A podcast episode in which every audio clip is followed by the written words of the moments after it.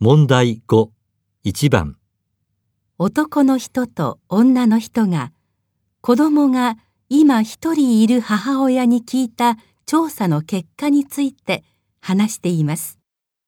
このアンケートの結果面白いよ。子供が今一人いる母親100人に、あと何人子供が欲しいかって聞いたら、ほとんどがもういらないって答えたんだって。へえ、意外だね。でも、そのアンケートってちょっとおかしいよ。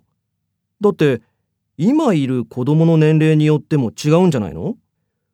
まだ小さければ、もう一人欲しいなと思うだろうし、6歳以上になってたら、もういらないって答える人が多いんじゃない？その結果、そのまま信じない方がいいと思うよ。そう言われれば、そうね。私なんか、あと3人は欲しいと思っているものね。ええ？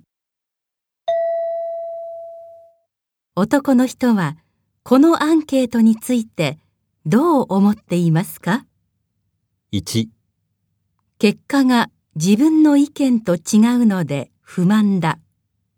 2、アンケートの仕方に問題がある。3、結果に間違っているところがある。4自分たちにアンケートしてほしかった。